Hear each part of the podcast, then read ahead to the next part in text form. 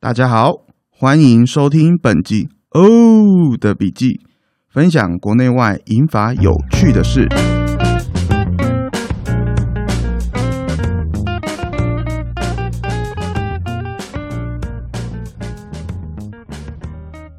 大家好，我是欧德。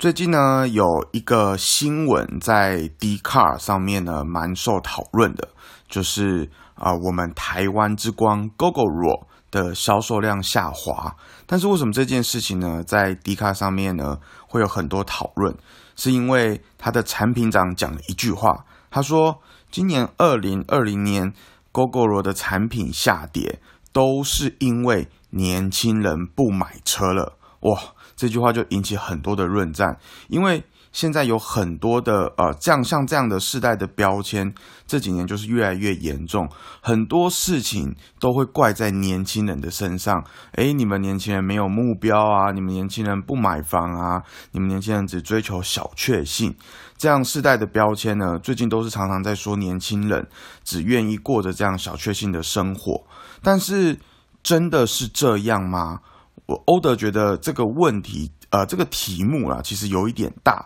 但是也不，呃，也已经很多的政论节目，很多的呃比较严肃的一些话题在讨论，那就是不是在欧德这个节目讨论。但是欧德知道，其实这样子一个世代的一个辩论，或一个世代这样的一个状况，不是只有在台湾才发生，甚至在。我们就很熟悉的日本高龄化的一个社会的日本，他们都已经很早就发生，而且甚至已经扭曲，进而产生一个新形态的产业链。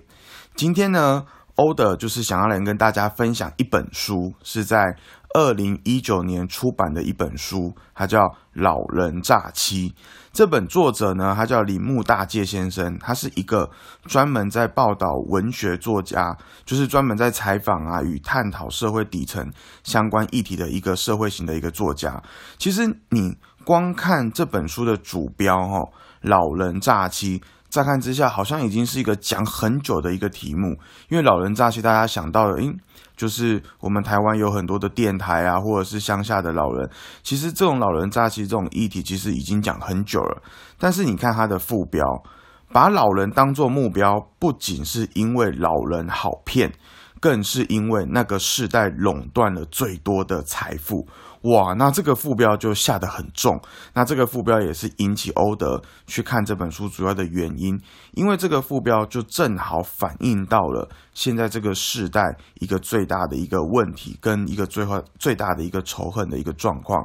先跟大家科普一个小知识哈。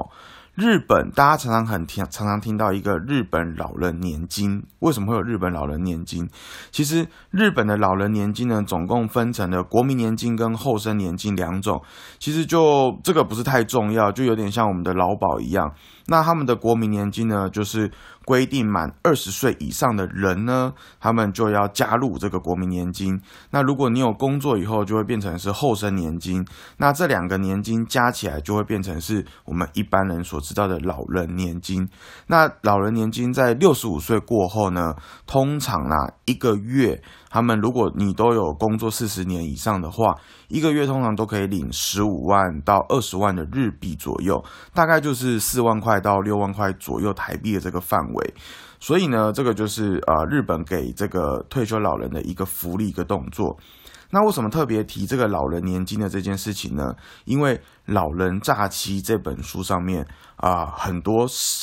部分，它就是从老人年金这个部分去探讨，因为。他们其实诈欺产业其实也不是从啊很久，他们其实从很久以前开始就有这个产业了。那因为退休的老人也越来越多，那他们发现这个领老人年金的这个高龄者呢，很多人都没有去花它。那没有去花这个老人年金，刚刚有讲到嘛？你可能一个月有十五万到二十万的日币，没有去花它的动作底下，那这个很容易就会变成诈骗集团一个眼中的一个大肥羊。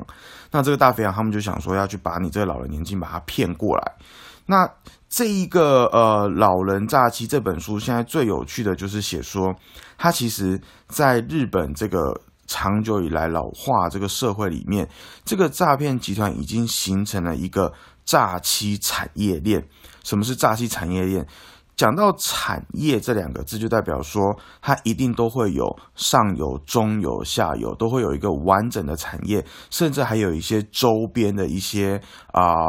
呃周边的一些行业啊，来支持这个产业，来让它蓬勃发展，我们就会称为一个完整的产业链。那日本的这个老人炸鸡产业链有多完整呢？就包含了它的上游，它会有金主。他会有可能会有不知名的高层，因为这个连记者也没有办法碰触到，或者说是黑道，会有金主来出钱，出钱给谁呢？出钱给我们所谓的像一般我们讲的，可能是专业经理人，或者是像 CEO 这样的角色，在他们的行话里面称为叫大掌柜，就是有这样子的一个人物，他们去找出来金主出资给他们去开店，开什么店？去开他们的诈欺店铺，那有时候呢，一个大掌柜就是一个 CEO 或一个经理人，他们可能不会只开一间诈欺的店铺，他们可能同时会开可能七呃六七间的诈欺店铺，同时去管理。像这一本《老人诈欺》里面讲的这个故事的主人翁，这个大掌柜，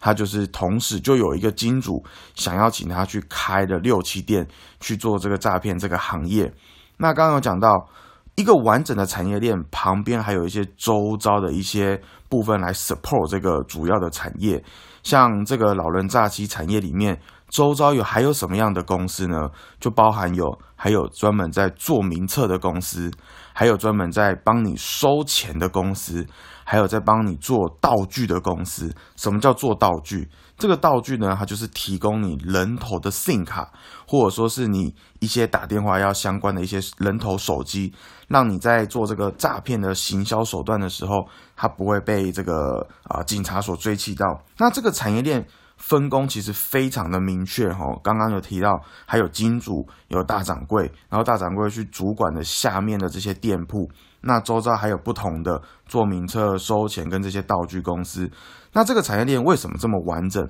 因为发展到后来，还有几个东西呢，变成让它变成一个很完整的一个产业链。第一，它有一个非常严谨的招募制度，他会去号召一些底层的年轻人来参加一些研习的课程，来跟他们说：来来来来来，你通过的话，哈，你通过我们研习的课程，一周。你就可以领十万元的日币，十万元的日币就相当于台币三万多块。你一周就可以领台币三万多块。其实呢，他们就是利用这种研习的课程之名来做选拔之时，因为他们会在选研修的这个课程，呃，研修这个过程之中，他们会把你这些年轻人集中住在一起，一起做一个高压的军事化训练跟管理，多高压。他们会在训练过程里面甩你巴掌，你可能一迟到，可能他规定你七点半，那结果你七点半要到的时候，你七点没有到，他就甩你巴掌，然后他会用怒骂，然后用很难听的话来怒骂你，甚至他一天呢会叫你打很多通的行销的电话，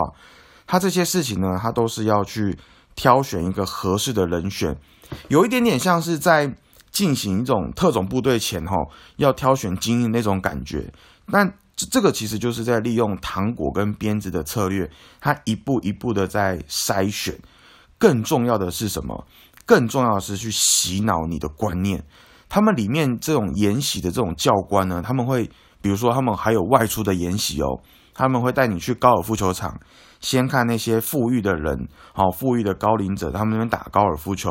接下来，他马上就把你带到另外一个场景，带到一个工业区的便利商店。他们让你去看那边的年轻人，目无表情的中午在那边休息吃便当，然后要准备上工那种很无力的感觉。他们要为什么？他们就是要塑造出一种贫富差距的感觉。因为他们在上课的时候，他们就跟你讲：“哎，来，我跟你们说，今天这堂研习课就是要跟你们报告一件事情。”我们日本的金融厅有公布一个报告，现在高龄者平均存款是多少？各位知不知道？是两千万日币啊！两千万日币就是五百五十万左右。如果包含了那些不动产的话，可能日本的高龄者大概有三千万的日币左右。那我们全日本的人的百分之六成的财富都在这些六十五岁以上的老人。那你看看，他们又不花钱，然后然后又过着一些很好的生活。他们其实就是要去塑造一种观念，他们要告诉这群研修这群年轻人说，这一群老人就是社会的毒瘤，所以他只要是研修完之后，这一群年轻人他就会产生一个非常偏颇的一个概念，他认为老人是社会的毒瘤，那他们要去做一件非常伟大的工作，就是要去做一个社会上面资产的再分配，最后。研修的课程，他会再配上一个很感人的话，他们会跟他们抱在一起，然后看着他们的眼神说：“你们就是被选上的那一群年轻人。”哇，那这群年轻人就非常的热血。然后这个诈骗的这些集团呢，他们也就是训练出一批非常啊有观念、有共识的一群人。那这跟我们企业在做招募就是也是一样啊，因为我们就是要招募一群呃观念一样的人，往同样的愿景前进。所以第二呢，呃，第二，他们招募进来之后呢，他们还有非常严厉的工作规定。他们有，比如说，他们有在书里面讲的，他们有九条的禁令，呃，他们严止喝酒、禁药、女色、赌博、增值、兼差、服装、家族跟银行的那个那个里面的存款都有控管。他们都是，其实他们会控管这么严格，好像讲的好像是台面上做一个可能是非常严格控管，其实不外乎是什么？他们不外乎就是不希望他们被警察抓到，因为他们如果说呃去喝酒啊、去赌博啊、去嫖妓啊这些行为，就很容易被警察去盯上。那第三呢是什么？第三呢是他们在执行的过程有一个非常成功的行销脚本，他们叫做三方芯片。刚刚在讲的那个产业的分工里面，有一个专门在做名册的公司，他们会利用民调或者是假扮政府的单位来关心你哦，来关心你这高龄者，来取得你个人的资料。他们专有名词叫做探路调查，这就是为什么这几年大家也都在宣导各自不要外流。不要外流的原因，而且他们取得的到的个资呢，其实是非常非常详细的，包含你是不是一个人住，包含你退休几年，你可能儿子在哪里工作，你的那个银行存款可能有多少钱，诶，你可能会觉得很好奇，他怎么可能问到这么这么详细的资料？其实他们就是可能会假扮是政府单位啊，或者说是一些呃，可能是基金会来关心你，那你可能会觉得说，诶，政府单位来关心我。如果我不老实跟他讲，我可能会造成政府一些困扰，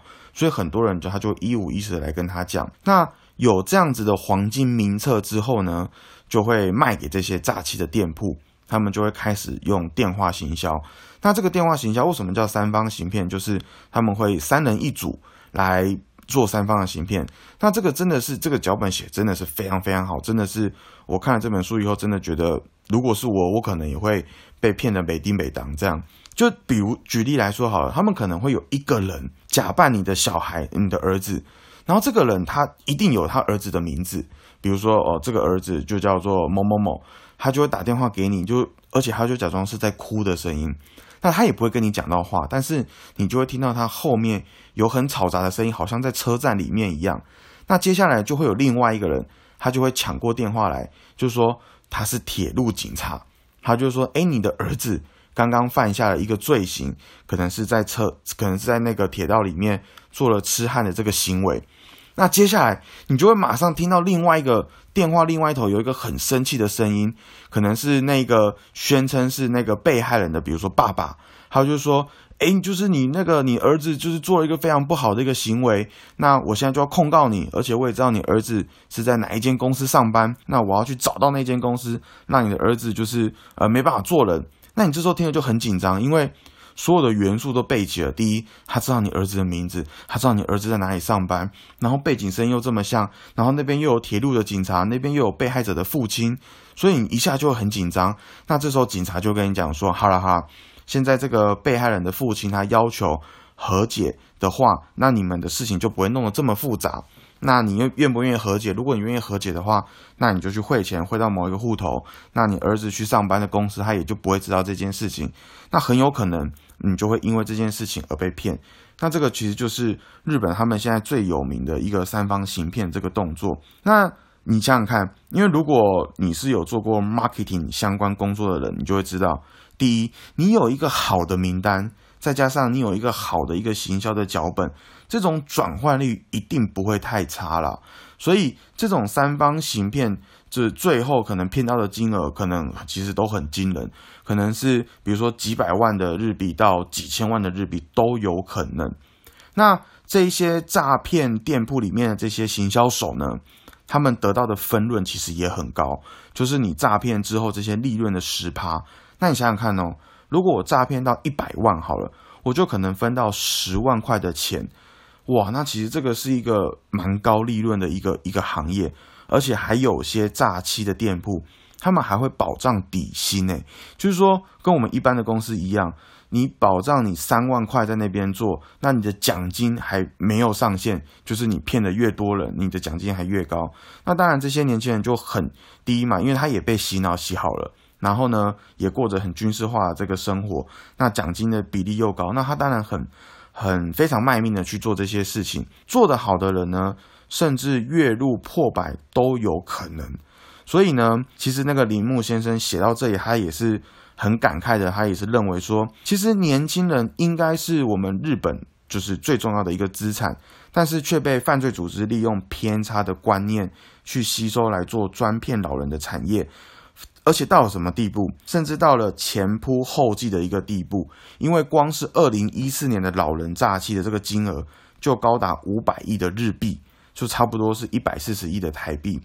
那。为什么也会这样？为什么也会就是会有这种状况？也是因为，呃，我们这一辈的年轻人越来越觉得，不管怎么努力，我也没有办法获得相对应的报酬。而且台面上或者是媒体上面，一直一直说的这种高龄化社会的定义是什么？高龄化社会定义其实大家不知道，知不知道？其实高龄化社会定义在呃官方的名词里面是讲说失去。生产力的多数高龄者只能仰赖少数年轻人供养，这个定义底下，那很多年轻人想说：“我靠，我连养我自己都养不起，我还供养你们？再加上这些仇富这些心态，那我就想说，那我干脆用抢的也好，用骗的也好。但其实呢，欧德想从另外一个角度来说。”目前这个急速变老这个世界，大家仔细去观察后，掌握这个世界主要的这个权术跟财富的人，其实也都是那些文字定义上的高龄者啊。所以我举一个最明显的一个案例，比如说像刚当选的美国总统 Joe Biden，七十八岁；香港的首富李嘉诚，